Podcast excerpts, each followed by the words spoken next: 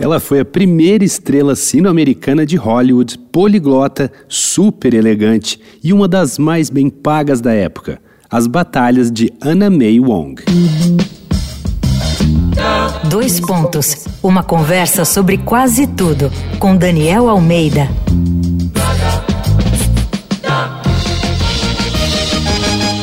A série Mulheres Notáveis aqui do Dois Pontos vai hoje ao cinema. Anna May tinha só cinco anos quando a indústria cinematográfica americana se mudou de Nova York para Califórnia. Como nasceu e sempre morou em Los Angeles, começou a visitar os sets de filmagem e logo viu que queria ser uma estrela de cinema. Nascida Wong Liu Tsong em 1905 em uma família sino-americana, já sabia qual seria seu nome artístico, Anna May Wong, uma junção das duas culturas que a formaram.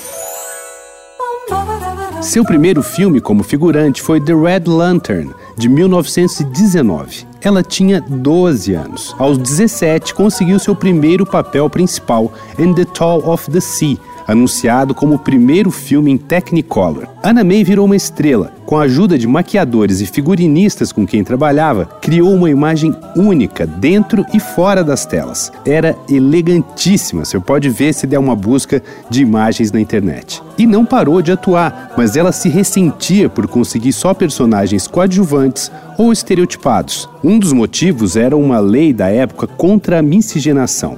Não só casamentos interraciais eram proibidos nos Estados Unidos, como beijos interraciais no cinema também. Isso impedia que Anna May conseguisse papéis importantes em filmes românticos que bombavam nesse período.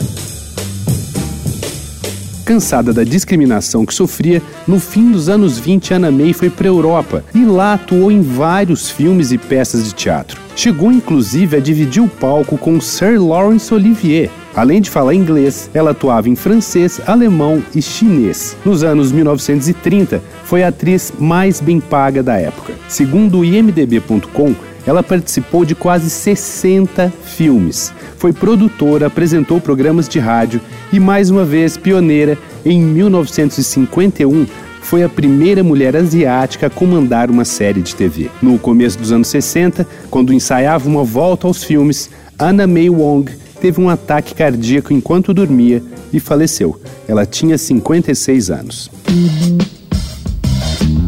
Você ouviu Dois Pontos uma conversa sobre quase tudo com Daniel Almeida.